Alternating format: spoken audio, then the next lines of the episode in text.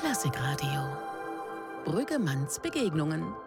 Das etwas andere Klassikgespräch mit Axel Brüggemann.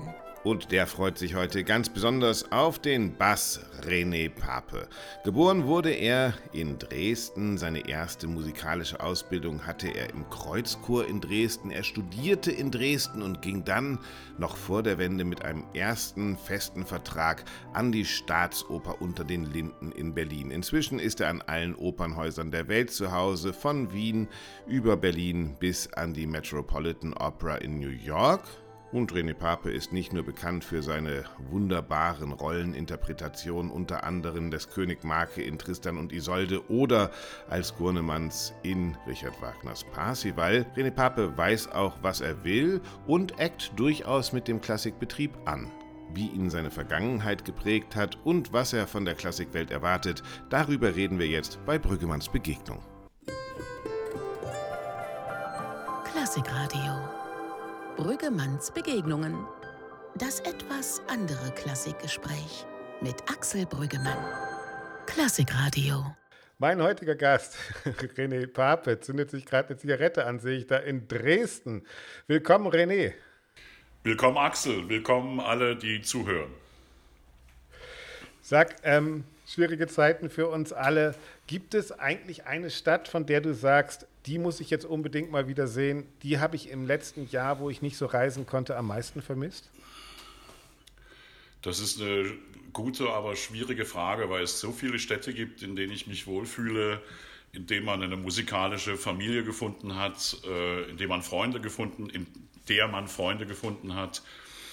Äh, ich war sehr lange nicht in New York. Natürlich vermisse ich New York. Ich ja. möchte aber auch gar nicht wissen, wie das jetzt da aussieht, wie leer es ist wie viele Geschäfte, wie viele Kneipen, Restaurants äh, einfach nicht mehr existieren. Also ich glaube, wenn ich da hoffentlich im September, August, September hinkomme, äh, wird mich schon ein recht grausliches Bild erwarten, weil einfach die Stadt sich ja, keiner mehr leisten kann und alle, alle ziehen aus New York weg. Ich war lange nicht in Wien, ich war lange nicht in München, ich war lange nicht in London, ich war lange nicht in Paris. Also es wird Zeit. Ich, man, kann, man kann es eigentlich, man, man würde der, den Städten, die man nicht aufzählt, wehtun, indem man sie nicht benennt. Also es gibt keine Stadt, in der ich jetzt nicht sein möchte. Auf der anderen Seite, wir reden da jetzt so ganz normal. Ich war lange nicht in New York, ich war lange nicht in Paris, ich war lange nicht in London. Hättest du dir 1900, sagen wir 79, 80 gedacht, dass du das mal so locker sagen würdest? Ich war lange nicht mehr in New York, ich war lange nicht mehr in Paris, ich war lange nicht mehr irgendwo, als du kleiner Schüler in Dresden Nein, das warst? hätte ich mir natürlich nie gedacht, das hätte ich mir nie träumen lassen. Das ist, äh, das ist ganz klar. Keiner von uns hat das damals keiner von uns, der jetzt reisen kann oder also nicht nur privat reisen kann, sondern auch beruflich viel unterwegs ist äh, und hier aus der Gegend kommt äh, oder aus der Gegend aus der Gegend äh, Deutsche Demokratische Republik, äh, dass der, dass man überhaupt irgendwann mal diese Chance hat. Natürlich ist das, äh, haben, haben, sich diese Träume ähm, verwirklicht oder verwirklichen lassen. Wird dann schon auch eine Selbstverständlichkeit, oder? Also es geht uns schon nach allen so, dass diese, dass Corona zeigt uns schon, in was für einer geilen Selbstverständlichkeit wir eigentlich auch gelebt haben, oder? Ja, ja, ja, auf, das auf der einen Seite, auf der anderen Seite natürlich wird man sich bewusst, dass man es eigentlich als fast schon zu selbstverständlich angesehen hat. Und, mhm. und durch diese Zeiten, durch die wir jetzt durchgehen, wird man vielleicht sich mal wieder bewusst, oder kann sich darüber bewusst werden, wie auch über andere Dinge auch, äh, dass man vielleicht solche Dinge gar nicht als zu selbstverständlich anschauen sollte. Aber wir hatten ja gar keinen Grund, es nicht so zu sehen. Ja, und jetzt, und jetzt durch Glücklich. diese Zeit, äh, natürlich äh, äh, hat man diese Selbstverständlichkeit verloren und wird sich aber auch bewusst, dass, dass man doch auch privilegiert war, wenn man das konnte. Auf der anderen Seite bist du ja auch so ein Heimatverbundener. Du bist ja irgendwie so eine Kartoffel auch, oder? So eine, so eine sächsische Kartoffel, die in Dresden aufgewachsen. In Dresden, ich sehe das im Hintergrund, ist dein Haus, da ist viel Natur hinter dem Fenster. Ähm, du hattest Wohnung, glaube ich, in Wien, in was weiß ich, wo überall, aber eigentlich kommst du dann doch immer wieder zurück. Aber geht dir jetzt, ah, ich sehe, es ist, das ist die Elbe da hinten, oder? Hinter dir? Ja, der Rhein ist woanders. Und die Donau, wie wir wissen, auch woanders. Die ist bei mir. Ja. Die Donau ist bei mir. Aber bist du da so eine, bist du da so eine, nee. hältst du es auch nach einem Jahr dann noch aus oder sagst du, ich halte das hier schon aus. Wahl jetzt nach so einem Jahr, wo du zu Hause sein musst? Ich halte das schon aus. Es fehlen mir natürlich die Reisen und es fehlt mir das Publikum und es fehlt mir, äh, die, es fehlen mir die Kollegen, die internationalen. Auf der anderen Seite, ich sage dann immer, ich bin so Saxopolit. Also kein Kosmopolit, sondern Saxopolit, der halt auch gerne immer wieder zurückkommt und ich liebe meine Heimat sehr und, und, äh, und mein Zuhause. Bitte? Der auch mal nach Leipzig fährt. Das ist Saxopolit, oder was? Eine Saxopolit beinhaltet ja alles, was, was uns Sachsen hier so umgibt. Ähm, nein, das, okay. das, äh, ich komme sehr gern immer wieder nach Hause. Jetzt bin ich natürlich schon notgedrungen äh, über ein Jahr zu Hause.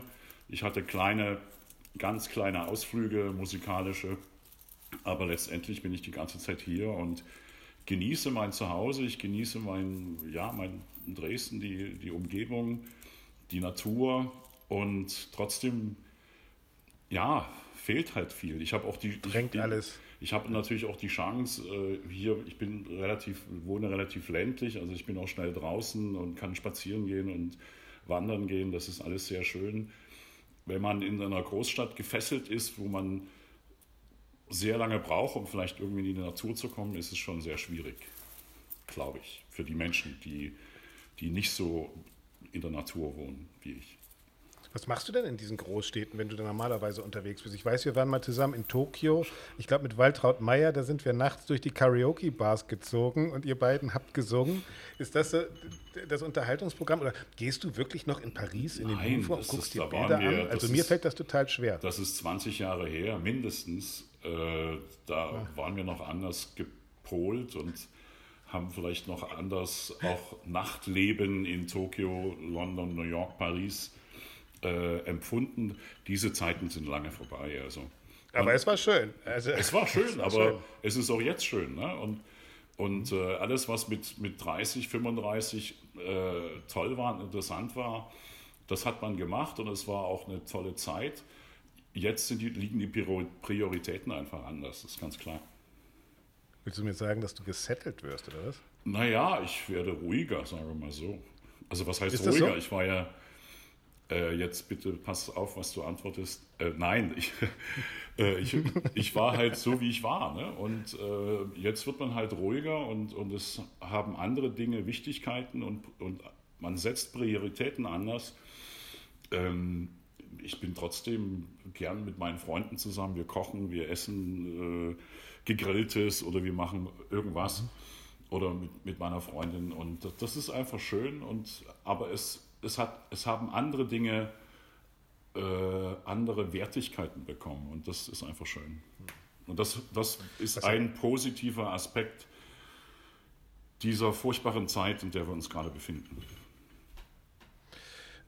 was äh, diese Brüche und diese anderen Perspektiven, die kennen wir alle im Leben. Ich glaube, in deinem ja auch ganz besonders. Und Brüggemanns Begegnung ist ja auch immer so ein bisschen Rückblicken, um zu gucken, wo man heute steht. Und bei mhm. dir kommen wir halt nicht dran vorbei. Also dieses aufgewachsen Kreuzchor Dresden, ganz wichtig, in Musik aufgewachsen, aber auch in Politik aufgewachsen, mit der du dich eigentlich nie so richtig ähm, anfreunden konntest. Ich glaube, du bist sogar irgendwie fast von der Schule geflogen, ja. weil du nicht so richtig systemtreu warst, oder? Das bin ich, glaube ich, immer noch nicht. Also ähm, ich, wie auch immer, also ich war es damals nicht. Und wenn man zurückblickt, äh, viele meiner Freunde oder viele Menschen, die ich damals oder damals kannte oder vielleicht immer noch kenne, waren äh, sicherlich nicht systemtreu, wenn man das so einfach sagen kann. Und mittlerweile ähm, kommt man wieder, je älter man wird, umso jünger wird man. Man kommt halt wieder darauf hin zurück. Und äh, ich muss ehrlich Aber sagen. Was reichte damals? was, was war denn das? du, du hast ja nicht demonstriert, oder? Du bist ja nicht, du hast ja nicht gesagt, Honecker ist ein Idiot oder sowas, sondern du hast einfach nur Sachen nicht mitgemacht, oder wie? Naja, wie, was damals ging. Also ich war äh, 88, 89 äh, hier noch in Dresden, aber zum Teil auch schon in Berlin äh, ich, wusste, ich, ich, bin zum, ich bin, soweit es ging, auch nicht, nicht äh, vorsätzlich demonstrieren gegangen. Ich bin aber auf alle Fälle mit ein Teil gewesen, weil man konnte sich ja gar nicht diesen, diesen vielen, vielen, vielen, vielen, vielen tausenden Menschen entziehen und man, man, man wird ja auch mitgesogen und, und man ist dann auch ein Teil davon. Ne? Man, man hat sich auch vieles gedacht. Ich habe mich nicht zurückgenommen. Ich war viel zu jung.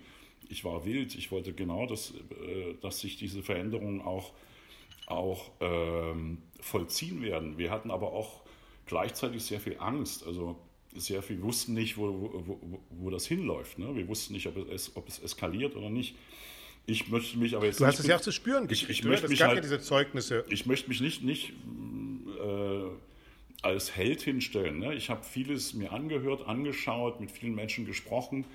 Ich war halt eher so nicht zurückhaltend. Ich möchte mich jetzt auch nicht als Feigling hinstellen oder sowas, aber ich habe äh, vielen Dingen ähm, über, über, über 88, 89 88 bin ich ja dann auch nach Berlin engagiert worden und da habe ich ja dann richtig gemerkt, Gethsemane-Kirche und, und was, was war am 40. Jahrestag. Äh, ich habe ja dann auch in der Nähe gewohnt und ich wusste, okay, jetzt äh, dort treten noch die Künstler auf im, im Palast der Republik vor den damalig Regierenden und draußen demonstrieren die Menschen und werden zum Teil zusammengeknüppelt. Also das war, das war das war hart zu, zu, zu ertragen, zumal ich ja wusste, junges Mitglied der Staatsbau Berlin bin ich ja schon auch Mitglied dieses Systems irgendwo. Und von mir sehr verehrte Kollegen, Theater und Peter Schreier, die sangen halt ein paar Meter weiter ähm, vor Honecker und Schlag mich tot, wie sie alle hießen. Und da hat man sich schon überlegt, naja, machen die es einfach, weil sie dazugehören oder weil sie auch diese gestandenen Künstlerkollegen auch keine Chance hatten, irgendwie Nein zu sagen. Und sie hätten sie gehabt. Sie hätten gesagt, unter diesen Umständen sage ich meinen Auftritt vor dem Politbüro zu den Feierlichkeiten des 40. Jahrestages ab. Hätte aber Konsequenzen gehabt. Und du hattest ja diese Konsequenzen auch, oder? Also du hattest doch dein Zeugnis oder dein Hochschul ja, Universitäts das, ist, das war ja ein bisschen. Da stand doch tatsächlich drin auch, René Pape äh, fällt auf, weil er nicht äh, staatsfördernd äh, nee, das war verhält, noch, das, das, also du hast das, das, ja schon gemerkt. Das stand dann nicht mehr im, in dem äh, Diplom äh, nach dem Studium, sondern das stand im Abschlusszeugnis der 10. Klasse. Deswegen ja. bin ich ja auch von der Schule entfernt worden, mehr genau. oder weniger. Hatte aber schon meinen Studienplatz in der Tasche, weil wir damals kein Abitur brauchten. Und von daher war das auch ah, okay. nicht weiter schlimm. Und, und mit 15, 16 äh, durchblickst du Dinge noch gar nicht so genau. Ne? Und, das, und dann habe ich angefangen zu studieren. Das war Anfang der 80er Jahre. Da gab es ja diese, äh, es gab immer diesen, diesen, diese versteckte Unzufriedenheit der Menschen, aber es war auch durch, diese, durch das ganze System, wie, wie viele auch infiltriert waren, hattest du gar nicht richtig die Chance, irgendwas zu sagen. Und mittlerweile sind wir ja wieder an dem Punkt angekommen, dass wenn man irgendwas sagt, wird man irgendwie in eine Ecke gestellt, egal von wem, egal in welcher Ecke. Du bist, man ist ja immer. Das ist total interessant, weil ich glaube, das ist ja wirklich der Riss, den wir immer jetzt so das habt ihr ja gar nicht miterlebt, die, die ihr nicht im Osten nee, Ich glaube auch, das ist die, der Riss, der jetzt in Deutschland erst klar wird, dass ja. viele Wessis, Ossis gar nicht verstehen, ja. weil sie gar nicht diesen Wendepunkt verstehen, den ihr hattet und das, was du genau. eben beschrieben hast. Auf der einen Seite singen wir für Gorbatschow und Honecker, auf der anderen Seite wird, wird das war mein Rotwein aus dem Burgenland, auf der, Cheers, mein Lieber. Auf der anderen Seite ähm, wird demonstriert und werden den Leuten die Köpfe eingehauen. Noch am gleichen Tag, 7. November 89, mhm. in Dresden, in deiner Heimatstadt, wurde, glaube ich, der Fidelio aufgeführt in der Regie von Christine Mielitz, der ja auch Premiere, so genau. Genau, ja. Und da merkt man so, und da habt ihr was erlebt, was wir, glaube ich, tatsächlich alle nicht erlebt haben. Diesen radikalen Umbruch, dieses belohnt werden für leichtes Hinterfragen ist das, was gerade so jetzt auch ja, wieder das, aufbricht? Das, das war nicht einfach. Also, wie gesagt, ich war ein junger, also ich war ein Heranwachsender. Ich war gerade 87, war ich äh, 23 Jahre alt. Äh, da bist du ja gerade erst dabei, die Welt anzufangen zu verstehen. Ne?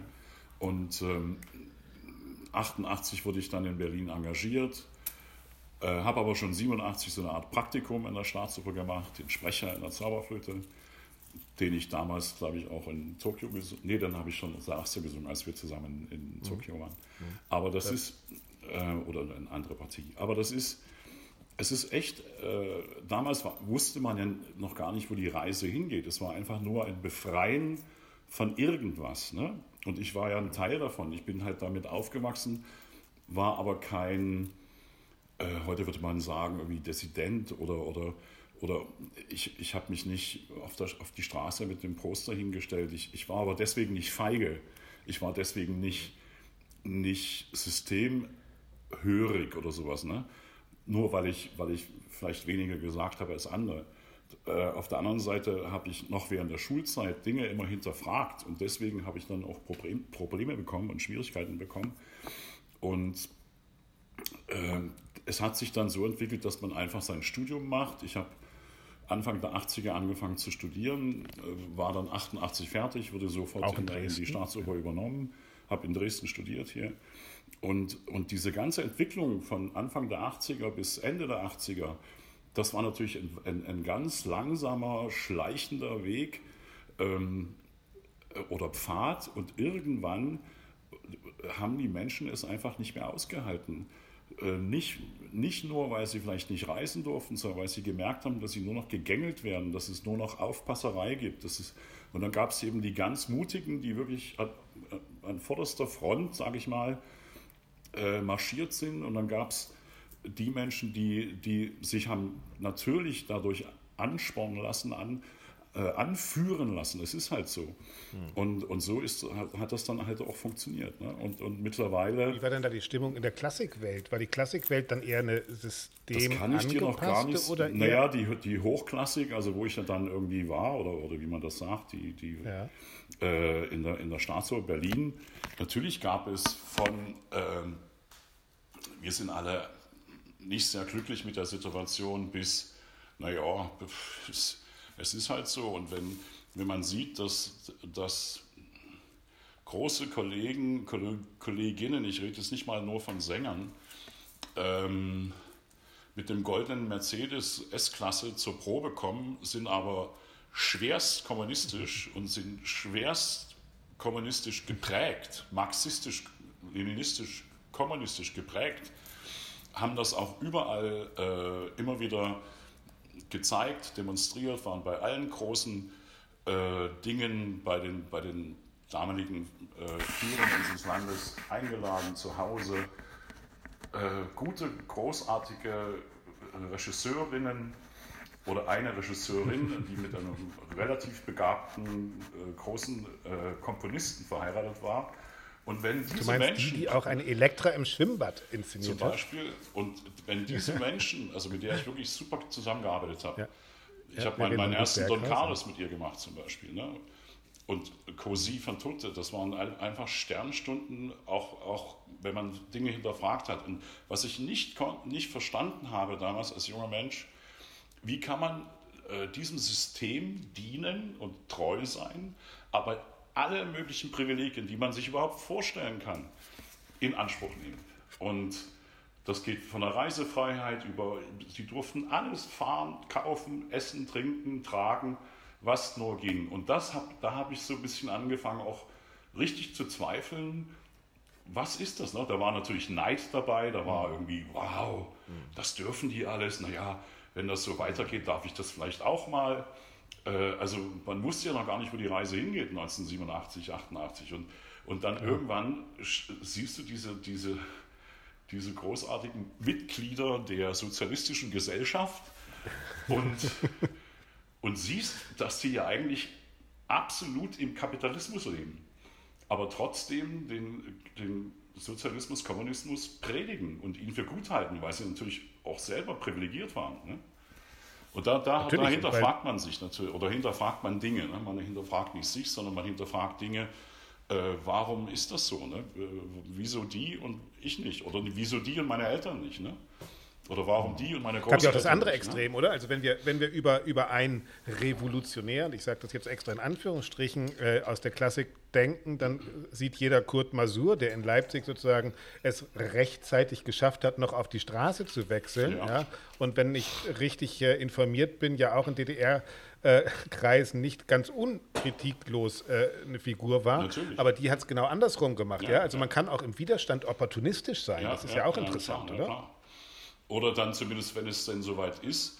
Es haben ja viele meiner Kollegen dann, die, die ich ja in Berlin dann auch kennengelernt haben, habe, äh, den sogenannten Schwanz eingezogen. Ne? Also mhm. die sind dann einfach verschwunden. Die, die waren dann nicht mehr gesagt, ja, jetzt kommt ein neuer Intendant, ich verlasse jetzt mal die Staatsoper, bevor ich weg, äh, rausgeschmissen werde. Ne? Äh, wovon, woher wussten die, also als wirklich gestandene, großartige Künstler, dass jemand sie rausschmeißen will? Also waren die sich schon bewusst, okay, warum, jetzt kommt ein neuer Intendant, jetzt, jetzt weht, wird, weht ein neuer Wind, ein anderer Besen kehrt. Und die hatten einfach Angst vor den Konsequenzen. Ne? Und kannst du das verstehen? Weil du bist ja eigentlich relativ klar stehen geblieben, oder? Du hast, du hast dir das angeguckt und, und hast dann nach, nach dem Mauerfall aber auch gesagt, so, jetzt ist meine Chance da. Und weil wir angefangen haben mit Was vermisst du? New York, London, Paris, Tokio. Äh, du, du hast dich dann sofort als junger Sänger auch auf die, auf die Beine gemacht, hast dich in dein Trabi gesetzt und, und bist nach Gütersloh, glaube ich, gefahren zum Gesangwettbewerb, weil auch klar war, naja, da ist der ja, Westen, da geht es jetzt rund, oder? Ja, das war in, in Wartburg mit dem Kollegen zusammen äh, und da sind wir da angekommen in Gütersloh bei der Bertelsmann äh, Show in Gütersloh. Und bei der Bertelsmann Show, schön, ja. Und, äh, Große Stimmen oder wie Wir kommen da alle, alle an und äh, jeder so, wird so eingewiesen und, und dann gab es so ein Treffen äh, in einem Foyer von einem Hotel oder wo war es ein Wohnheim, ich weiß es nicht mehr, dann standen wir alle da und jeder sollte sich so vorstellen. So, und da sagte mein Kollege, mein Name ist Roman Trekel, ähm, ich bin so so viele Jahre alt, bin jetzt Mitglied an der Staatsoper Berlin, äh, bla, im Studio und der nächste sagte, mein Name ist Doribe Solava, ich komme aus Holland und bin äh, noch auf Büro. Ich, äh. Dann sagte ich, mein Name ist René Pape, ich bin so Jahre alt, bin in der Staatsoper Berlin. Äh, und dann irgendwann sagte die oder derjenige, ich weiß nicht, ob es ein Mann oder eine Frau war, was wollen Sie denn eigentlich hier? Da habe ich so gesagt, äh, naja, das ist ein Wettbewerb, also ein sportliches Messen, also ich habe gesagt, sportliches Messen, mhm. äh, wer kann, wer, wer steht wo, wer kann was. Da hat, hat der, der, diejenige zu mir gesagt, man ist hier, um eine Agentur kennenzulernen oder in ein Engagement zu kommen. Sie sind ja, Ihr Kollege Herr Trekel und Sie, Herr Pape, sind ja schon engagiert. Ich sage, naja und? Aber deswegen kann man sich ja trotzdem in den Wettbewerb messen. Äh, da fiel mir die Kinnlade Das heißt, die haben das gar nicht verstanden. Die haben gesagt, die, der, der nee, ist eine Ich habe nicht verstanden, warum man das Wettbewerb nennt, wenn es ein Schaulaufen ist. Und, äh, und whatever. Also ich bin dann, also gut, es gab die, also es war ja nicht geteilt, es war ja Männlein, Weiblein zusammen.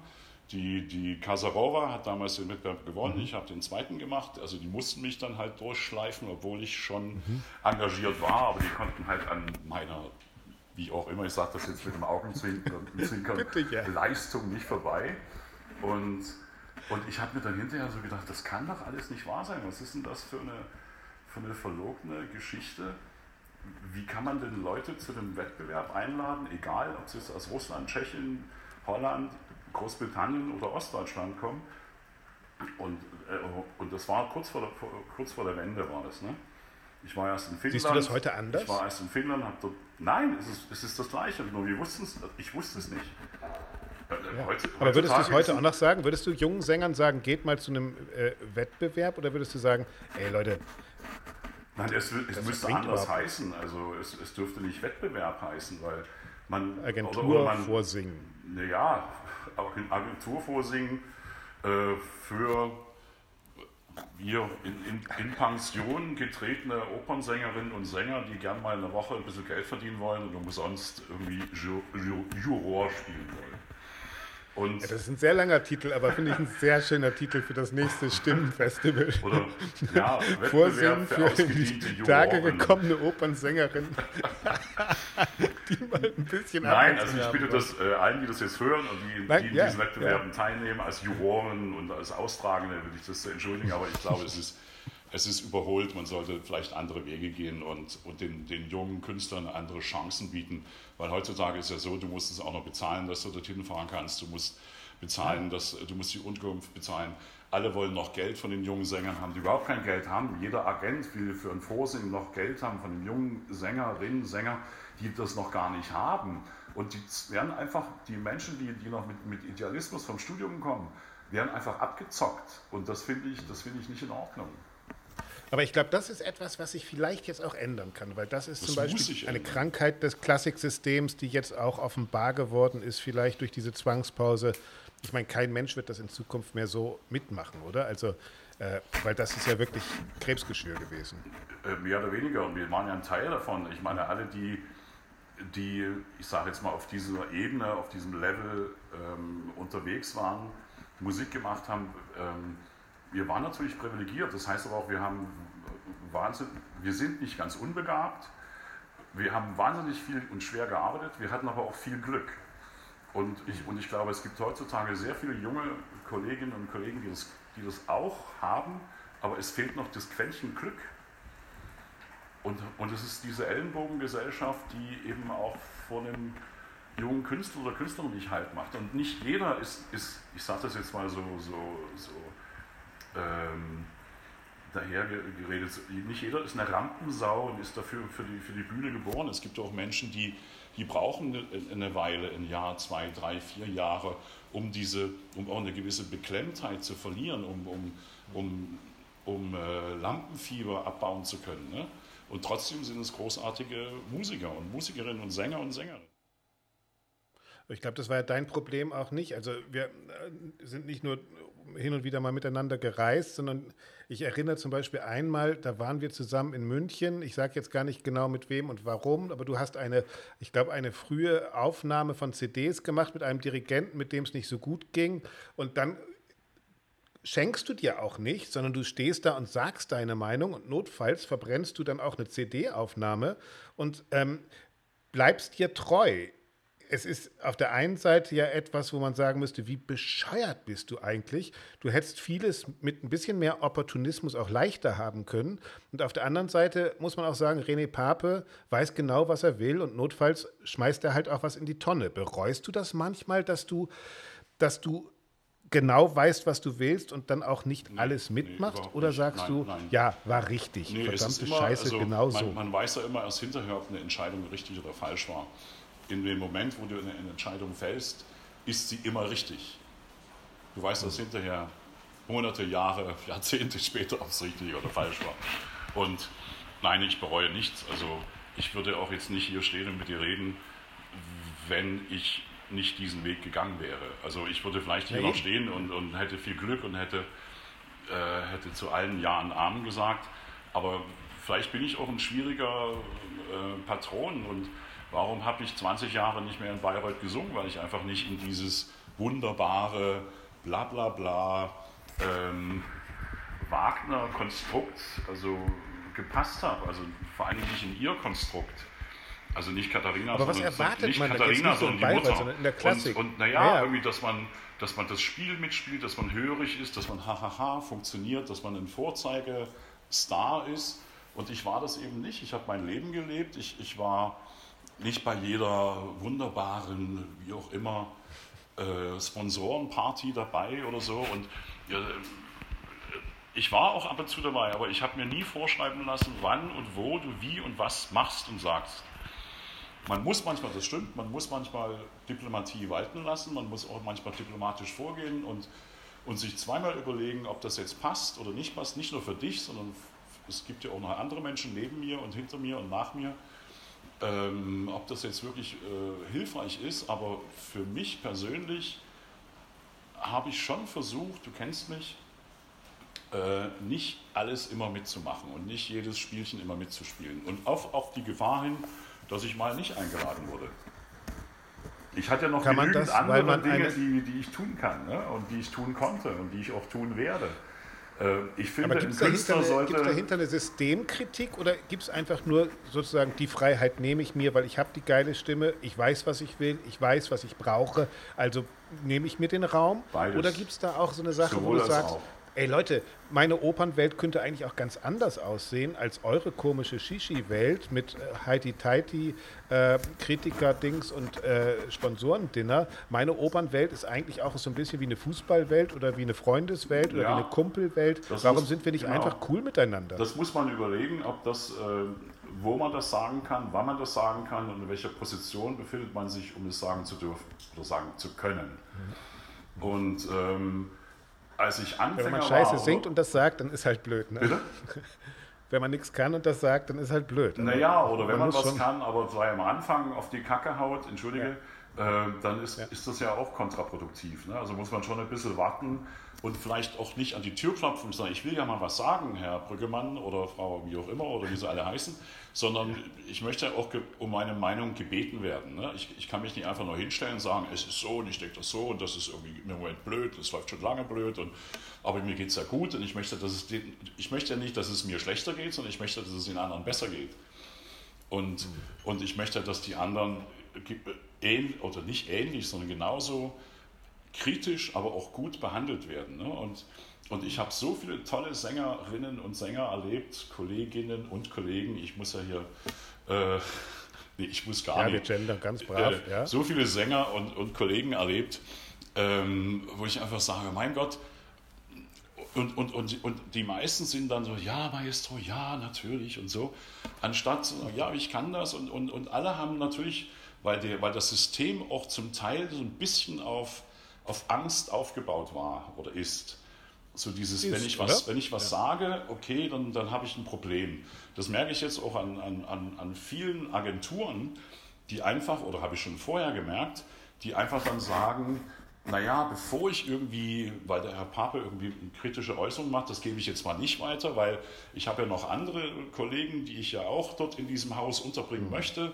Also wenn ich das jetzt weitergebe, was der Herr Pape gerade gesagt hat, da denken ja alle, meine Agentur ist blöd und äh, dann nehmen wir mal die Finger davon. Also es ist immer so ein, so alles ist so, das ganze System ist so ein bisschen auf, auf, auf Angst und auf, auf Hörigkeit. Aber Angst funktioniert ja. Ja. auch nur, wenn einer die Macht hat. Und das ist Ja, ja, aber das, ist ja, die Frage, wie weit gibt man diese Macht? Ne? Oder wie weit lasse genau. ich jemanden so viel Macht bekommen, dass er die Chance hat, über dich und dein Leben zu bestimmen? Hat das jemand geschafft bei dir? Also die fünf Frauen zumindest nicht, die ich hatte. Nein, entschuldige. Ähm, Eben ähm, noch gendern und jetzt das, ja, ja. Nein, aber im Ernst, hat das jemand geschafft, hat das jemand geschafft, der, der, wo, du, wo du gemerkt hast, eigentlich mache ich hier was, was ich gar nicht will und eine Zeit gebraucht hast, um da auszubrechen und zu sagen, ey, ich folge dir die ganze Zeit, weil ich Schiss habe? Oder hattest du nie Angst? Ich hatte nie Angst bis Mai 2020. Aber nicht, weil mich irgendjemand zu irgendwas gezwungen hat, sondern weil mich irgendetwas zu irgendwas gezwungen hat. Also sprich, in diesem Zustand, in dem wir jetzt alle leben. Äh, das wusste Mai 2020 war 2020. Corona. Das war Corona. Corona, und, es hat mich in Zustand dahin gebracht. Ne? Aber, aber vorher hat mich, also es, es gibt ja einen Unterschied ne? zwischen, darf mir jemand was sagen oder halt die Klappe und du bist mir zu, ne? und, und Respekt. Ne? Also man kann ja auch Respekt vor jemanden haben und, und, und ist auch ein Geben und Nehmen. Ne? Ich, ich möchte wirklich keine Namen nennen. Ähm, mit dem oder der einen bin ich natürlich in der Musikwelt besser zurechtgekommen als mit dem oder der anderen. Super. Das ist aber normal, das ist in der Arbeitswelt ein ganz normaler Zustand. Ja, aber ne? dann zeigt sich doch, du Aber- gehörst zum Team so und so oder zum Team so aber so. ich habe mir, gibt ja nie ich hab mir, ja ich hab mir nie vorschreiben lassen, okay, Junge, ähm, also ganz am Anfang habe ich mir natürlich, weil ich noch keine Ahnung hatte vom Opernbetrieb und Opernwelt, also ich war ja noch sehr jung, als ich in Berlin dann engagiert wurde. Und dann habe ich natürlich zugehört, was mir mein Mentor Erich Witte zu sagen hatte, der mich nach, nach Berlin ge ge geholt hatte, was mir der damalige Intendant zu sagen hatte, was mir der damalige GMD zu sagen hatte. Natürlich sind das Dinge, von denen man lernt. Man lernt aber auch, oder man lernt ja auch durch die Aufgaben, ne? und man wächst ja auch durch die Aufgaben, sagt man so profan. Und ähm, je mehr ich anerkannt wurde und je, je sicherer ich auch mir selber wurde, umso weniger habe ich dann auch gesagt, Leute, ich mache nur das, was, was, was ihr von mir erwartet. Also ihr, ihr erwartet erstens von mir Höchstleistung, soweit es geht. Ne? Gut singen, gut phrasieren, gut spielen, gut, gut schauspielen. Alles andere, Bringst du das mit. geht mich an, mich nur was an. Also erwartet, erwartet nicht nur irgendwie, dass ich äh, socialisen, dass, dass ich das kann, dass ich, dass ich sofort in, in, in, der Gesellschaft mich ein, in der Gesellschaft mich unterordne. Ich konnte sehr schlecht Englisch am Anfang. Ich konnte das nicht, das nicht, das nicht. Ich habe einfach gemacht, was ich wollte. Und das tue ich, soweit es geht, immer noch. Aber ich bin auch ein bisschen älter geworden, haben wir ja vor uns gesagt. Das heißt nicht, dass ich mich jetzt anpasse und unterordne, sondern ich bin vielleicht anders ähm, rebellisch. Ich bin mehr intellektuell rebellisch. Ich bin mehr im Inneren rebellisch, weißt du? Wenn man noch von rebellisch Ja, aber das heißt ja auch, dass man sprechen Ziel kann. hat. Also ich glaube schon, dass wir da, also was ich für den Journalismus kenne, ich war ja auch bei der Welt am Sonntag, musste auch aus diesem Korsett raus, weil ich habe es nicht ausgehalten. Äh, bei mir sind es aber ganz oft auch Ideen und Visionen, wo ich denke, ey, ihr versteht es noch nicht, was ich will. Und wir können es auch noch nicht zusammen machen, also renne ich lieber fünfmal mit dem Kopf gegen die Wand und weiß, dass mich zehn Leute Arschloch nennen. Ja. Ja, aber eigentlich weiß ich, ist auch okay, ja, weil ich weiß, ich kenne das Ziel. Und so ein bisschen habe ich den Eindruck bei dir ja auch. Also es ist für niemanden schön, dass andere Leute denken, Mhm. was ist das für ein Idiot. Aber es hilft schon, wenn man weiß, dass man den Weg geht, weil man ein Ziel vor Augen hat, oder? Na klar, aber das Ziel ist ja, Menschen glücklich zu machen. Das Ziel ist ja, das, was du am bestmöglichen, möglichsten kannst, weiterzubringen. Ich gehe, ich habe auch nicht jeden Tag Lust zu reisen. Also habe ich jetzt, jetzt habe ich es wieder. Jetzt könnte ich. Aber, Zum Glück aber, nicht, aber, ja. du, aber du hast nicht, auch nicht jeden Tag Lust. Du bist drei, drei Tage zu Hause, packst den Koffer wieder für zwei Monate. Und das war aber, und das hat mich, also ich hat, es hat mich auf der einen Seite angetrieben, im Sinne von, ey, das ist schön und man hatte immer mehr äh, erlebt und dann kam die Anfrage von da und von da und ich habe 88 in Berlin angefangen, meine Karriere mit kleinsten Partien, dann mittelgroß, dann größer und die gleiche Karriere habe ich ja 95 nochmal in New York angefangen. Kleine Partien, mittlere und, und größere. Und, ähm, und das, das, das wusste, man, wusste man ja noch gar nicht, wo das hingeht. Ich habe ja gar nicht gesagt, ich klopfe jetzt mal hier an die Tür, sondern es ist, hat, ist ja automatisch passiert. Und entschuldige, ich, bin, ich schweife ein bisschen ab, glaube ich.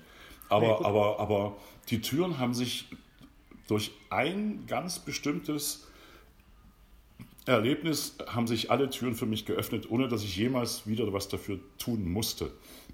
Außer gut singen. Jetzt bin ich gespannt. Und, und das, das war das Vorsingen in London äh, bei Scholti. 1990 und er hat noch jemanden gesucht für 91 für Sarastro. Ich weiß nicht, ob ein Kollege abgesprungen ist, ob er irgendwie mit jemandem Streit hatte, der ein gestandener Sarastro schon war. Ich war der Jüngste, ich war der Kleinste, ich So war der, dir, der ja. Unbekannteste, kein Schwein kannte mich. Und, und, und, und dieses Vorsingen in Covent Garden, ich war das erste Mal in meinem Leben, das war 90, also da war gerade mal irgendwie, konnte man mal irgendwo hinschauen. Ne? Und, und dann darf, durfte ich nach London fliegen, habe in, in einer Absteige gewohnt, ich hatte auch kein Geld und gar nicht.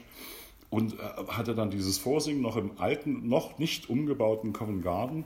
Und da saß in diesem dunklen Zuschauerraum Scholti. Man Ich war und dann habe ich diese zwei Arien vorgesungen. Ich hatte keine tiefe Note. Ich war äh, irgendwie äh, so. Ich, meine Stimme klang ja noch sehr jung, weil ich auch sehr jung war. Und ich hatte aber nichts zu verlieren. Ich habe einfach gesagt, stellst dich hin und singst. Äh, siehst den Typen da unten sowieso nicht. Ich wusste gar nicht, wer Scholti war. Also ich wusste es schon, aber es war mir nicht so bewusst. Ne? Und dann kam er da auf die Bühne und sagte, René, you will be the youngest, you will be the youngest Sarastro in Salzburg history. Und da habe ich so, so gut war mein, war mein Englisch schon, dass ich das verstanden habe und habe, das ist jetzt kein, keine, keine Anekdote oder so ein Schmarrn, sondern ich habe wirklich auf der Bühne, das war mir auch egal, einen Purzelbaum geschlagen, damals konnte ich das noch, ich war recht sportlich und, äh, und habe und hab mich so gefreut und bin nach Hause gefahren, habe hab mich darauf vorbereitet, bin dann am, im nächsten Jahr nach Salzburg gefahren, habe diese Zauberflötenproduktion gemacht und ab da, auch dort kannte mich kein Mensch und dann gab es ja diese Partys Society und nach der Premiere waren wir eingeladen, irgendwo privat, ich glaube bei Scholti in, in, in seiner Residenz, wo er, wo er was angemietet hatte und da waren natürlich alle wichtigen Leute von Salzburg und Schlag mich tot, also damals wichtig, das war 91 und ich war mit meiner damaligen Frau dort und ich hatte Fokuhila. Ich hatte irgendwie einen komischen grünen, grünes Sakko an. Ich hatte ja keine Ahnung von Mode und Der gar Typ aus. Sachsen halt, ja. Und da fragt mich so eine alte Frau, also ältere Dame so mit ihrem Shampoos in der Hand, ja, junger Mann, und wer sind Sie? Ich habe gesagt, äh, gnädige Frau, also so weit war ich schon erzogen durch die acht Wochen, die ich in, oder sechs Wochen, die ich, die ich in Salzburg war, gnädige Frau. Ich, habe Assimiliert, eben, ja. ich habe eben für, für Sie den Sarastro gesungen. Okay. Drehte sich und ging weg. Und, und das sind so, weißt du, und das sind so, das sind so, ja, du, was soll's? Die kannte mich nicht. Ich war für die ein Nobody. Äh, mein Name war nicht Pavarotti, Pavarotti, jetzt ist mein Name Paperotti. Äh, und, Ja, Paperotti. Und, und weißt du, das, das sind so Dinge, die, die, die vergisst, das ist jetzt wirklich äh, 30 Jahre her. 91 war das, ne? O- Oder? Ja, 30 Jahre. Und das sind, das sind so kleine Episoden im Leben, die du, die du nie vergessen wirst, weil dich das immer noch einen Schritt oder ein Stück weiter trägt. Ne? Reaktionen von Menschen, Begegnungen mit Menschen, egal ob ich die Frau kannte oder nicht oder jemals wiedergesehen habe. Einfach nur die Reaktionen dieser Menschen in, in, in, bei verschiedenen Situationen oder in verschiedenen Situationen. Das hat einfach Laune gemacht und Spaß gemacht. Oder es, es tut es immer noch. Und gerade jetzt, Das heißt, Gesellschaft ist für dich auch ein Spiel? Ein Gesellschaftsspiel, Ja, schon. Also wer dich kennt, äh, auch bei solchen Sachen, äh, weiß schon, hat schon sehr viel, kann schon sehr viel Spaß mit dir haben, weil äh, man weiß nie, was der Pape jetzt als nächstes tut. Und der Affront, Na, manchmal, nee, also manchmal macht er uns auch beiden ein niemand- bisschen ich bringe, Spaß. ich, Komm. Ich, ich bringe niemanden in die Bredouille. Ne? Aber ich sage Ja, schon auch, schon, aber ich sage schon aber auch gerade raus, äh, und mittlerweile kann ich das ja auch, also schon seit ein paar Jahren, ich sage schon geradeaus, ey, das geht mir tierisch auf den Zeiger. Das finde ich sowas von fake. Und ich habe ja auch jahrelang in Wien gelebt und diese, diese sogenannte Wiener Gesellschaft auch wirklich kennengelernt und studiert. Und ich muss echt sagen, also so nach dem Abstand, den ich jetzt habe, so sehr ich diese Stadt liebe und auch ihre Menschen liebe, aber diese Spielchen, diese Spielchen, das kennst du ja noch besser, weil du ja da auch Ja, die fix auch lebst. nirgendwo hingehen, ja. Das Es ist ja, das ist ja, das ist eine Das Bewahrung. ist ja so, ne? das ist so das System der Bewahrung. Ach, mein Gott, ey. Das, das weißt das du, ist ich, als, als ich das erste Mal in Wien war, das war 1990, da hatte ich, da hatte ich mit Scholti ein Konzert, aber ich wusste ja nicht, dass er mich ein, ein Dreivierteljahr später, 91, dann zum Vorsingen einlädt. Und da war ich in Wien und das war eine Stadt, ich kannte Dresden, ich kannte Berlin und die war genauso grau. Wien war sagen, genauso Wien war ja grau und, und, und, Osten, und ja. keine Frau, sonst grau. Ich sage, na, die Stadt ist grau, die, blau, die Frau auch. Und sie ist auch noch blau. Und, und, und, und Nur die Donau. Die, ja, die Donau, Braun, ja. die, schöne, die schöne braune Donau. Nein, aber, aber dann, wenn, als ich wieder zurück nach, also ich bin ja dann öfters in Wien gewesen und dann auch in Wien gelebt und ich habe auch mitbekommen, wie die Stadt sich verändert hat. Mein jüngerer Sohn hat sechs Jahre in Wien studiert und man merkt es, wie die Stadt sich verjüngt, wie die Stadt ein anderes Bild bekommt äh, durch viele Restaurationen und und, und Fassadentünchen, wie auch immer. Es ist, aber das, aber das, das sagt es eigentlich schon. Die Stadt wurde in einen anderen Farbtopf getaucht und getüncht und die Menschen auch. Aber der, der, die alte Bausubstanz bleibt die gleiche. Die Messer sind noch alles scharf auf jeden Fall. Aber um, weil, wir, weil wir eben auch schon so dieses, dieses Negative des Systems, und jetzt hast du Scholti drei oder viermal genannt, gibt es denn auch Leute, wo du sagst... Und ich wollte keine, Na und ich wollte keine Namen nennen. Ne? Naja, ich wollte die, die positiven Namen, die kannst du ja nennen. Das hast du eben ja auch gemacht mit Scholti. Ja? Also gibt es noch andere, wo du sagst, ähm, das sind Künstler, Dirigenten, Kollegen, äh, mit denen ich dann auch wirklich Schritte gegangen bin, wo ich auch gemerkt habe, die haben mir was gebracht, die haben mich auf eine Spur gesetzt, die ich nicht kannte, die haben mich hingebracht, wo ich nicht wusste, dass ich sein kann, die haben mir etwas beigebracht, von dem ich äh, bis heute profitiere. Also ich glaube, Barenbäum äh, kann man äh, gemischte Sachen sagen, aber äh, eine Zeit lang war der schon wichtig für dich, oder? Äh, ja, wie, wie definiert man Zeit, eine Zeit lang? Ne? Also das ist, da Ja. gibt es ja einen Anfang, ein Ende oder was.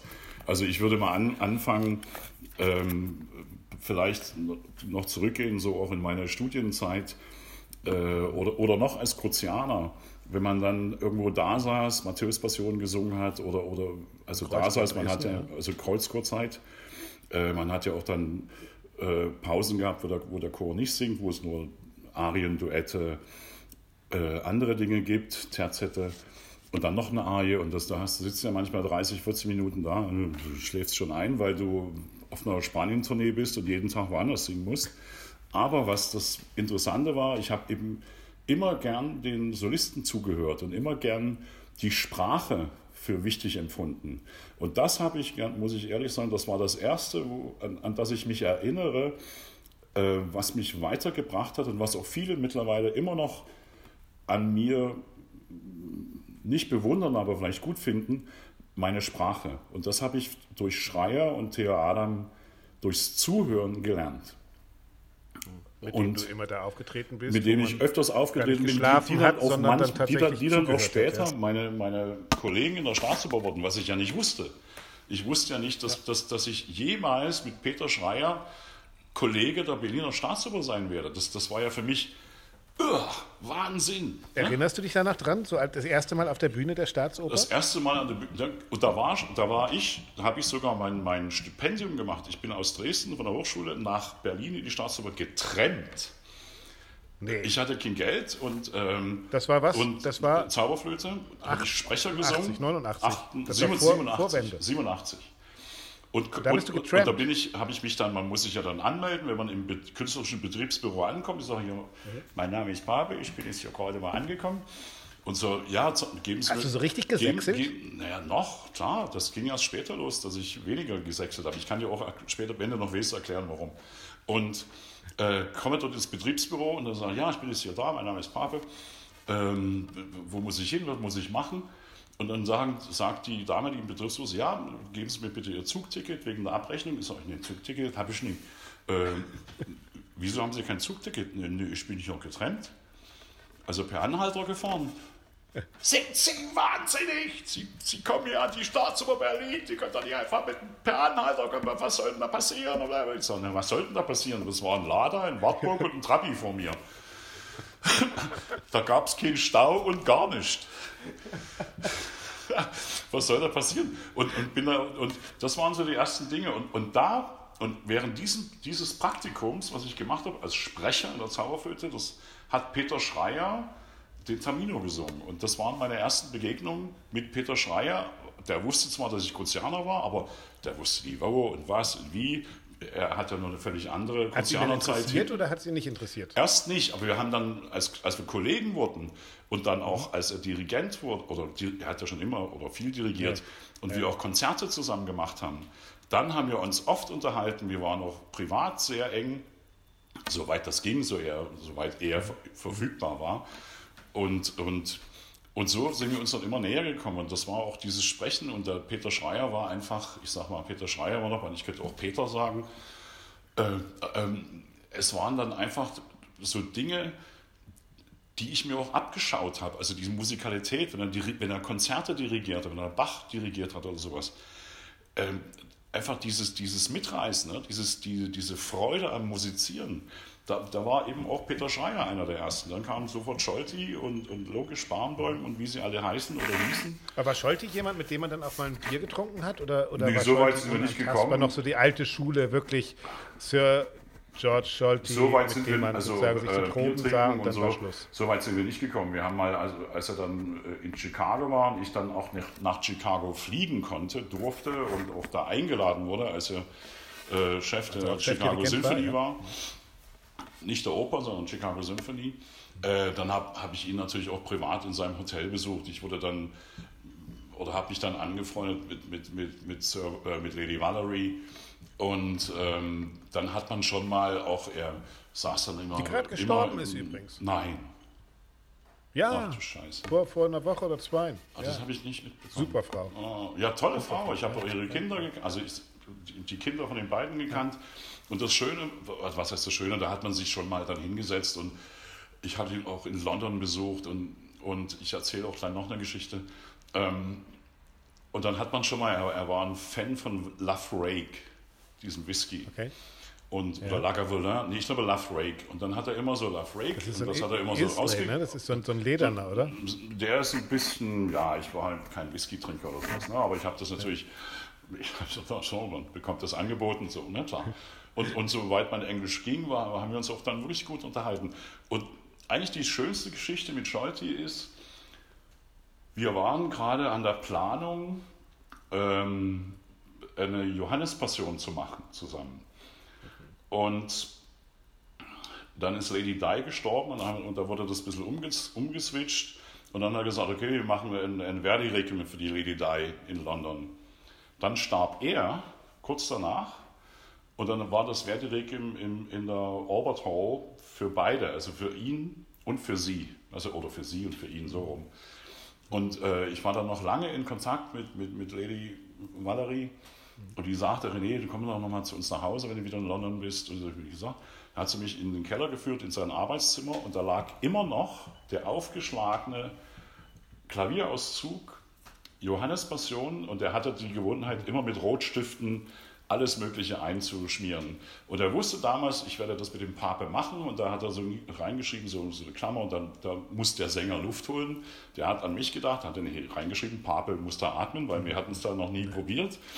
Und, und, das, und das ist bei mir auch hängen geblieben, dass, äh, dass nach dem, also die haben das Arbeitszimmer so gelassen, wie es war. Ne? Und nach seinem Tod, vielleicht ein Jahr später oder so, war ich in, bei ihm zu Hause oder bei denen zu Hause und dann haben wir gesagt, ey, René, ich muss was zeigen. Und dort liegt noch aufgeschlagen der Klavierauszug, Johannes Person, er hat gerade daran gearbeitet und ihr wolltet das ja zusammen machen. Und das sind auch so, boah, das sind so Aha-Erlebnisse, die dir einfach in, in deinem, egal wo du geboren bist, Leben nicht mehr aus dem Kopf gehen. Ne? Das sind die menschlichen Sachen. Das sind die was, menschlichen was Sachen, die, die ja eigentlich immer was mit Künstlerischem auch zu tun haben aber es sind die menschlichen Sachen. Und ich habe dann äh, natürlich Scholti und Barnbäum und wie sie alle heißen. Äh, ich habe ja von allen was gelernt. Ich habe ja von allen. Äh, was war denn Barenbäum? Der, hat, hab, dich, der hat dich zu neuen Rollen gebracht. Hab, der hat mit König Marke und sowas, das ist schon eine Barenbäum-Kurproduktion. Das, das gewesen, natürlich, oder? na klar. Äh, ich habe von allen was gelernt äh, und von allen was, was Spezielles. Mit Barnbäumen hat mich verbunden natürlich, wir haben das dann irgendwann blind verstanden oder taub verstanden und wir, es, wir mussten uns nicht mehr, mehr anschauen. Er wusste genau, wo ich was tue und wann er was tut. Äh, das war auch dann ähnlich mit, mit James Levine in, in New York. Was ich aber sagen möchte ist, also ich habe von allen etwas gelernt, aber was wir, egal ob Interpret, Interpret oder, oder Dirigent oder, oder Musiker, was, was wir alle voneinander lernen und auch getan haben, ist eben Musik machen. Und es nicht als Job zu sehen und es nicht als Angst zu sehen und nicht Angst vom hohen C oder vom tiefen C zu haben, sondern einfach Musik zu machen zu für die Menschen, die hoffentlich in der Zukunft nicht so viel Geld zahlen müssen, aber die uns oder die Musik hören wollen. Die wollen ja, es gibt welche, die wollen nur die Stars hören ne? oder bla bla bla, bla Stars. Aber es gibt auch Menschen, die gehen einfach ins Konzert oder in die Oper, die wollen einfach nur die Musik hören. Und für die möchte ich es gerne weitermachen. Gehst du oft in die Oper oder ins Konzert und hörst Musik? Außer dass ich selber in die Garderobe gehe und mich umziehe mhm. und schminken lasse und auf die Bühne gehe. Äh, ich habe das oft gemacht. Ich kenne ganz viele Bühnenbildner, die leben in weißen Wohnungen, weil sie keinen Bock haben auf, auf, auf, ich auf das, Bühnenbilder. Ich Bei das, Sängern ist es wahrscheinlich ähnlich, oder? Ich habe das oft gemacht. Jedes Mal, wenn ich irgendwo länger war, habe ich mir natürlich Vorstellungen angehört mit Kollegen. Äh, Aber kannst du dir einen Tristan anhören mit irgendeinem anderen König Marke als dir? Natürlich. Und da weil ich, sonst höre ich mich ja nicht. Also ich höre mich ja nicht. natürlich kann ich mir an, an, Ja, aber du atmest das Ding doch weg. Ne, oder ich singe es ohne Atem durch, also das ist egal. Nein, ähm, das, das kann ich natürlich, weil ich ja auch während des Studiums, also als ich, als ich noch jünger war und angefangen habe, habe ich mir ja auch Aufnahmen angehört, jetzt nicht, wie es die anderen machen oder so, sondern, sondern einfach wegen der Harmonien und, und, und wegen dem Bogen und wegen dem Drama. Manchmal habe ich mir gesagt, okay, ich höre mir das jetzt an, um mir anzuhören, wie man es eigentlich nicht machen sollte. Und ähm, aber übrig geblieben ist, natürlich, ich, ich höre mir sehr gerne Vorstellungen an mit anderen Kollegen, wo ich gerade bin. Oder ich habe es getan. Ich hoffe, dass ich es wieder tun kann. Und du gehst auch fremd oft. Also du hast Rammstein gemacht, nicht nur Mutter und sondern auch da mitgesungen. Okay, der Daumen geht nach unten. Nee, ich fand das cool Wegen damals. des Wortes. Ehrlich gesagt, bitte? Wegen, des, wegen der Wortwahl. Äh, Wegen Fremdgehen. Ach so. naja, klassisch Fremdgehen. Also, okay, es wird nicht besser. Das wird Rammstein. nicht besser, wollte ich gerade sagen. Was ist der Unterschied zwischen Fremdgehen und klassisch Fremdgehen? Ja. Äh, du hast aber schon noch die Chance, das rauszuschneiden, oder wie? Nein. Wie, ist, wie so ein Nein. Geschwür. Ich weißt du? schneide hier gar nichts raus. Na okay, dann lassen wir es, wie es ist. Nein, aber egal. Äh, aber trotzdem, also du, du, du warst schon immer jemand, der auch andere Felder sozusagen ähm, interessant gefunden hat. Äh, viele Leute, die nichts mit Oper am Hut haben, kennen dich vielleicht aus der Zauberflöte mit Kenneth Branagh. Also das sind Film, ja alles Sachen, ja. ähm, die wahrscheinlich auch für dich dann Erfahrungen waren, jenseits der normalen Opernroutine, Ja. Proben, Aufführung, Applaus, fünfmal und irgendwo anders hin, die irgendwie cool waren. Gibt es da sozusagen in diesem, Achtung, Fremdgeh-Metier etwas, wo du sagst, das, das hat auch äh, tatsächlich mein Singen beeinflusst? Das Also hat zum mein Beispiel Singen nicht Rammstein beeinflusst. ist Also, wahrscheinlich wieder was mit Sprache zu tun, oder? das hat mein Singen nicht beeinflusst. Ähm, also ich kann nicht sagen, dass ich jetzt eine Technik habe wie Till Lindemann äh, von Rammstein ne? äh, oder, oder ein anderer Künstler. Aber Till Lindemann zum Beispiel, egal wo man ihn hinstellt, das ist mir völlig wurscht, äh, was Leute von ihm denken. Aber der hat zum Beispiel in dem, was er macht, auch eine richtig gute Sprachbehandlung. Und, und, und das kommt eben nicht von ungefähr. Ähm, aber ich habe auch Punk gemacht, ich habe äh, Filmmusik gemacht, ich habe John Denver gesungen. Also das sind so Dinge, die mir Spaß machen. Nicht, weil ich sie...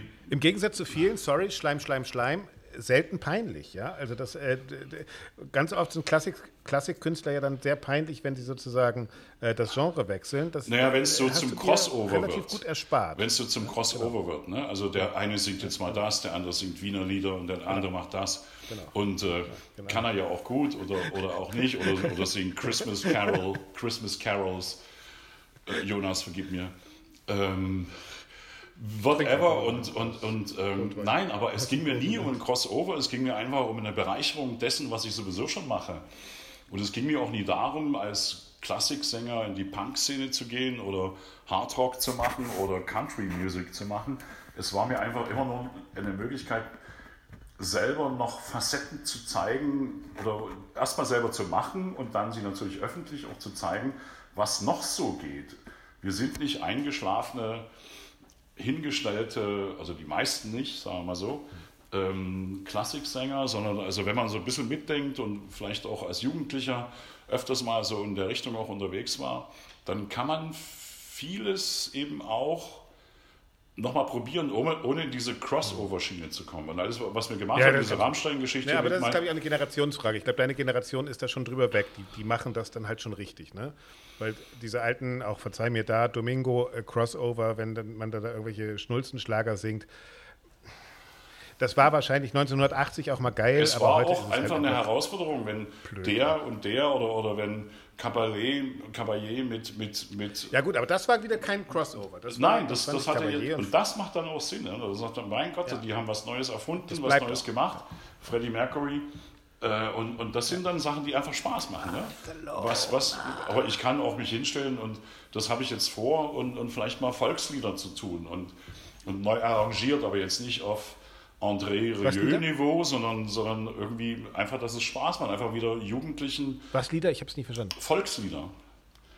Volkslieder. Volkslieder, die wir ja früher als Kinder oft gesungen haben, ich im Kreuzberg sowieso.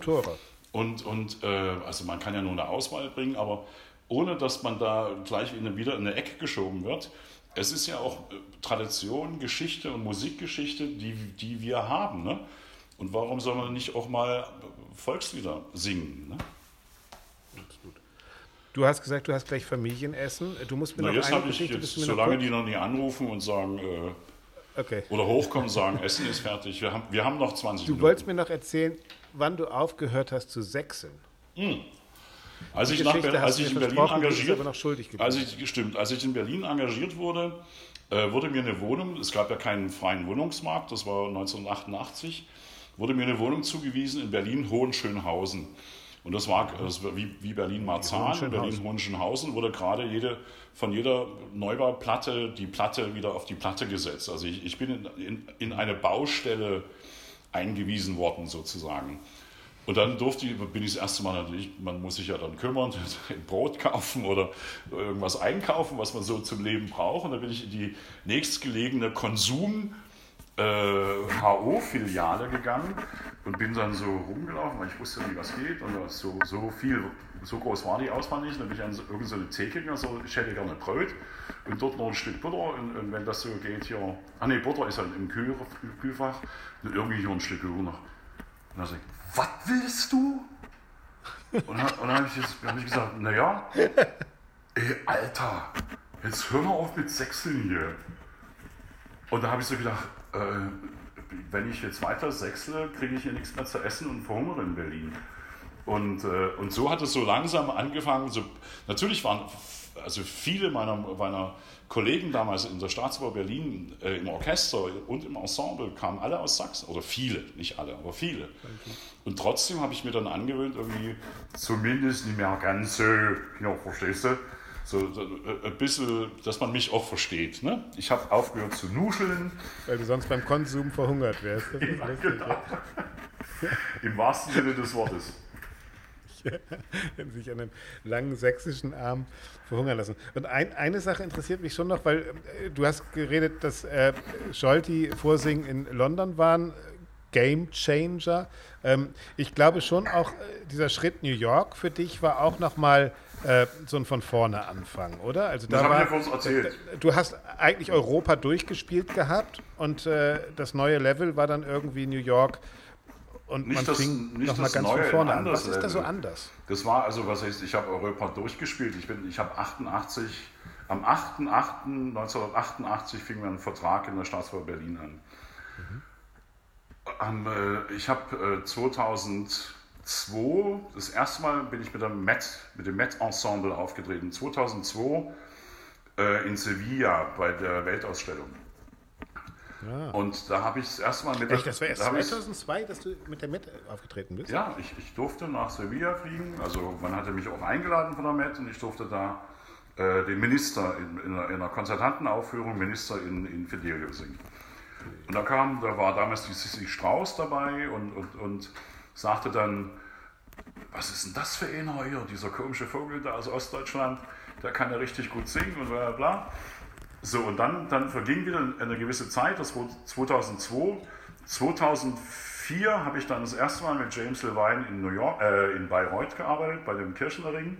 Ah ja, genau. Und, und ab da, und dann 2005, durfte ich das erste Mal in, in, in New York in der Met auftreten. Das war ähm, Night Watchman, in, in Nacht, also Nachtwächter in, in Meistersinger und ich glaube Faser im Rheingold.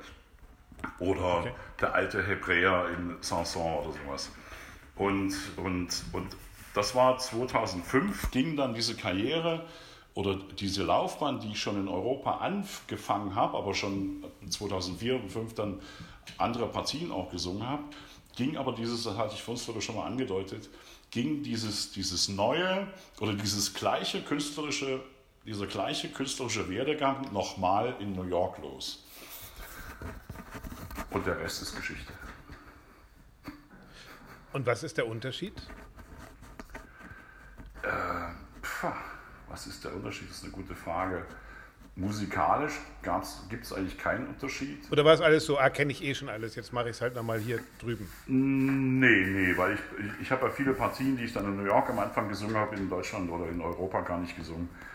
Äh, der Unterschied, es gab keinen Unterschied, weil musikalisch, egal ob du jetzt eine Partie da gemacht hast oder dort gemacht hast, äh, musikalisch ist es immer wieder eine Herausforderung, egal wie klein die Partie ist. Du bist mit einem neuen Ensemble zusammen, du hast einen neuen Dirigenten, du hast einen anderen Regisseur. Der Unterschied Europa, Amerika war für mich damals, dass äh, ich kam nach New York, das war 95, da war irgendwie alles noch Friede, Freude, Eierkuchen. Und, und das war eine große Welt, die ich noch nie, nie gesehen habe, die ich nicht kannte. Und das hat mir einfach Spaß gemacht, auch mit meinem noch, schlecht, noch schlechten Englisch und, und dieses Socializing, das kannte ich ja noch gar nicht in dem Sinne. Ne? und äh, war auch immer ein, ein, Gegner davon. Also nicht ein Gegner, ich habe mich immer so ein bisschen rausgehalten, weil ich immer so mich geschämt habe. Und damals hat eben Sissy Strauß uns alle in die Arme genommen, alle europäischen Künstler, ob wir jetzt neu waren oder jung waren oder alt waren oder gestanden waren, die hat uns einfach immer in die Arme genommen. Dame eigentlich, und, ne? und Österreicherin auch. Eine, eine, ja, eine Österreicherin, die jetzt wieder in Wien lebt seit ein paar Jahren und eben diese, diese wunderbaren Salons wieder betreibt. Und alles, was sie in New York 40 Jahre gemacht hat an der Met, macht sie jetzt wieder in Wien. Aber nicht für die Staatsoper Wien, ja. sondern für sich selbst und für ihre Freunde. Und das ist, du hast es bestimmt ja. schon mal erlebt. Und, und, ähm, das, und, und so bin ich einfach in New York sofort durch die Sissy Strauß auch ähm, ganz interessant. Nicht, nicht einfach, nicht, nicht einfach, warte, warte, Axel, Deutsche nicht, oder? nicht einfach stehen gelassen worden, sondern man hat mich sofort in so eine Art Familie integriert, die ich nicht kannte. Für mich war New York so fremd und so groß und so neu und so gigantisch und so unglaublich und so das wunderbar. Ist halt zehnmal Berlin war. Und, und, und dann, dann, dann gibt es so diese, diese Frau Strauß, die ja damals auch noch relativ jung war, also aber auch noch äh, wirklich Hans Dampf oder Frau Dampf in allen Gassen war, ähm, hatte ich einfach aufgenommen und mitgezogen. Und ich habe gesagt, ich habe Angst, ich kann mich manchmal nicht unterhalten, weil ich so mich schäme und wegen meinem Englisch. Und dann sagt sie, einfach mach einfach die Fressen auf, quatsch einfach. Und, und, und es gibt so viele Chinesen und Italiener, die, die, können, die, die sind in New York geboren, die, die wissen gar nicht, wie Englisch aussieht. Und, und, und, und dann habe ich so gedacht, ey, mal, klar, sie hat vollkommen recht. Und so hat sie mich eigentlich in die New Yorker Gesellschaft äh, oder, oder eben in das New Yorker Leben eingeführt und, und, und, und hat mich von irgendwelchen Dingen befreit, von Ängsten befreit, ne, die ich einfach hatte. Wir können jetzt 100 Stunden weiterreden, Gern. aber ich weiß, irgendwann wird gleich deine Familie anrufen. Ja, du, ja ich bin, du nimmst mich jetzt als Entschuldigung, damit du deine Ruhe hast. Ne? Nee, die letzte Runde, ich will noch die letzte Runde ungestört machen. Die letzte Runde bei Brüggemanns Begegnung ist immer entweder oder. Und äh, du darfst dann wählen. Zum Beispiel zwischen, hatten wir schon fast, Rammstein oder Frank Sinatra? Äh, Frankstein, Frankenstein. Frankstein. Frankstein ist sehr gut. Aber Frank Sinatra würde dir ja, doch auch entsprechen, total. Oder? So also, also äh, als Ausübender würde ich sagen Frank Sinatra, ich höre mir aber auch gerne Rammstein an. Bin aber jetzt nicht mehr so Rammstein. Ähm, es sind viele Dinge passiert, und, äh, wo ich nicht mehr d'accord gehe. Und da sage ich mir, okay, dann gehe ich lieber zu Frank, zurück zu Frank Sinatra. Ja, ist auch cool da. Natürlich. Äh, Group, äh, das passt dazu. Groupies oder Ruhe? Ruhe nach den Groupies. du machst immer A und B. Das ist schön, du verbindest beides. Nein, es, nein, also sagen können, früher, es ist früher also kann, kann, ich ja, kann ich ja sagen, früher Groupies, jetzt Ruhe. Ja, das, das, ist wie Mick Jagger. Ja, du kommst so langsam ins Mick Jagger-Alter. langsam, bitte, bitte. Ich bin noch keine Dresden 72. Dresden oder Berlin? Hm? Dresden oder Berlin? Dresden. Weil that's Heimat. die Heimat. Home. Ja. ja. Bist du in Berlin, würdest du sagen, Berlin angekommen jemals? Oder Musikalisch, ja. Fremder in Berlin? Musikalisch, Musikalisch ja. schon. Ich habe auch zehn Jahre da gelebt, das war auch eine tolle Zeit, aber Berlin hat sich so verändert, für meine Begriffe nicht zum Positiven, deswegen ja. Dresden. Ich habe zwölf Jahre in Berlin gewohnt. Ich finde es auch inzwischen, äh, um dabei wieder zu bleiben, durchgespielt irgendwie. Ja. Aber du würdest beim Konsum nicht mehr verhungern? Schon lange nicht mehr. Zigarre oder Zigarette? Passt gerade zu dem, was du da gerade tust. Äh, ich bin kein Zigarrenraucher. Aber du hast ja auch mal Zigarre geraucht. Ja, oder? mal eine mitgeraucht, aber eigentlich Zigarette.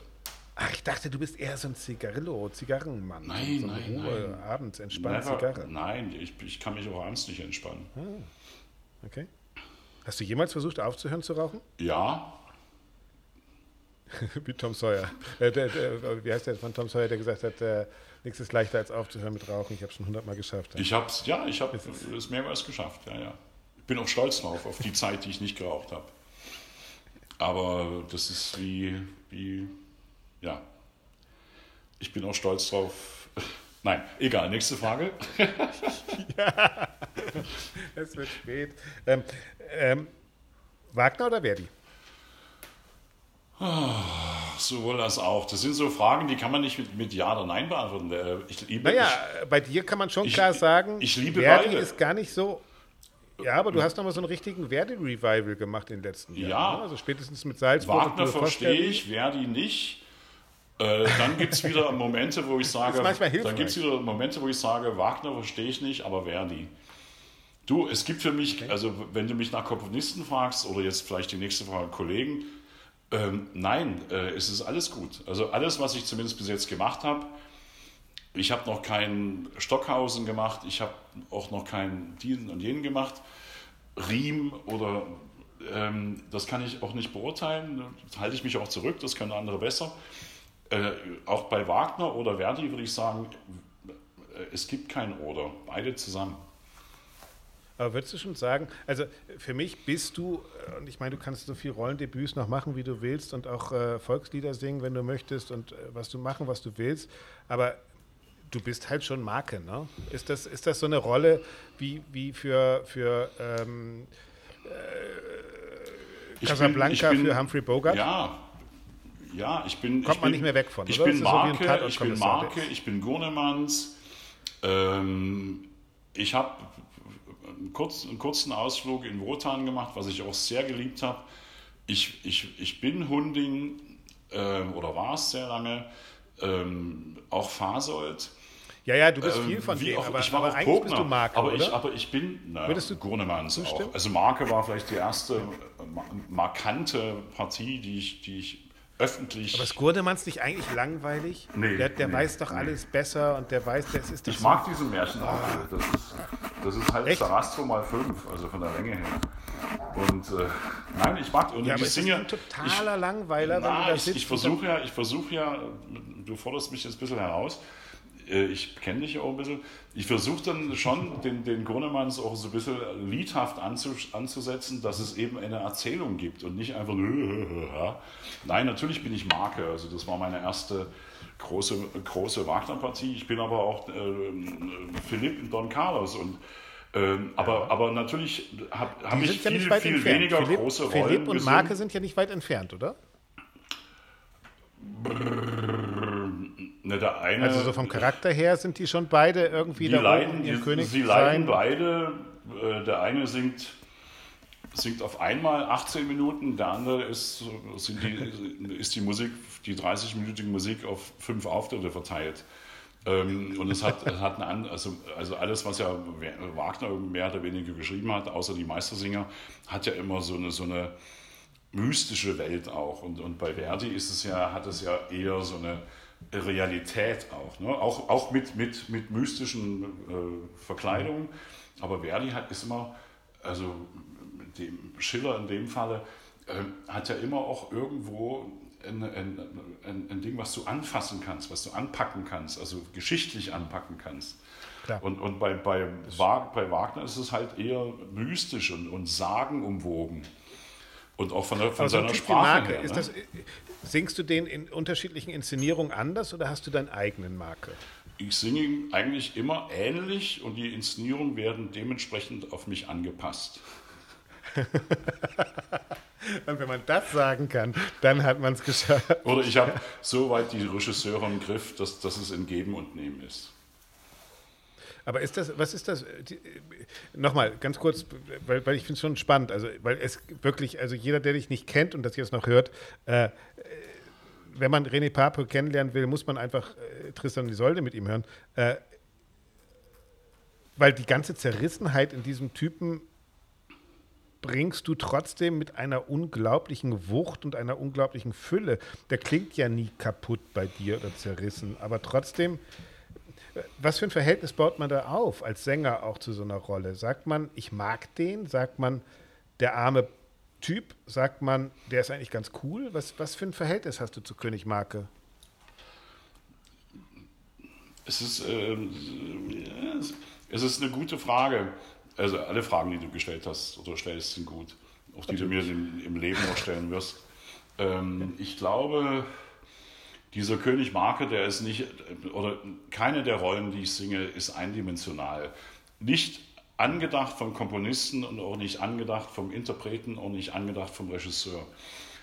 es wird nur leider, bleibt es eindimensional. Bei vielen, leider. Und da sage ich mir, nee, das ist eine Zerrissenheit, muss man nicht darstellen durch Schreien. Eine Zerrissenheit kann man darstellen durch leise Töne, äh, durch eine, eine, eine Gleichförmigkeit.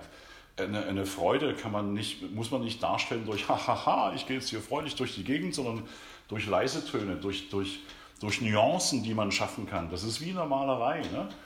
Wenn ich mir ein Bild von Caspar Friedrich 20 Mal anschaue, beim ersten Mal sehe ich einen Mann mit einem Mond und einem Baum beim zweiten Mal sehe ich eine Stimmung, beim dritten Mal sehe ich, auch das war ja bei mir um die Ecke, beim vierten Mal sehe ich äh, äh, unglaublich schön. Ja, Marker siehst du dann, jetzt dann, das dann, dann siehst du Farbnuancen, dann gehst du ins Museum.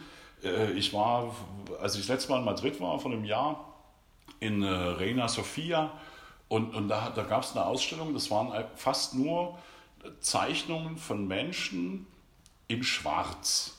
Und wie, wie über die Epochen, durch die Epochen durch, auch, auch äh, kleinste Pinselstriche, kleinste Farbnuancen, ist, also schwarz ist ja keine Farbe, also das Spiel mit Licht und Schatten, das, und, und das hat mich, das hat mich erinnert so an, an, an Musik, die wir machen. Ne? Es, ist, es ist immer ein, ein Spiel mit Nuancen, es ist ein Spiel mit, es ist nicht laut und leise, sondern, sondern es ist so, was du auch durch eine Bühnenpräsenz mitgibst. Ne? Wie, wie kannst du diese 3000 oder 100 Menschen, die vor dir sitzen, mitreißen? Ne? Aber nicht im Sinne von reißen, sondern zum Zuhören animieren, ne? zum, zum Nachdenken animieren, zum Wow, es ist, ich habe so oft den Marker gesungen und ich habe oder den Grunemanns und, und habe so oft auch, auch immer wieder gehört, was du auch gesagt hast, es ist doch langweilig und auch den Marke, der Marke-Monolog. Nein, so, nee, nee, warte, warte.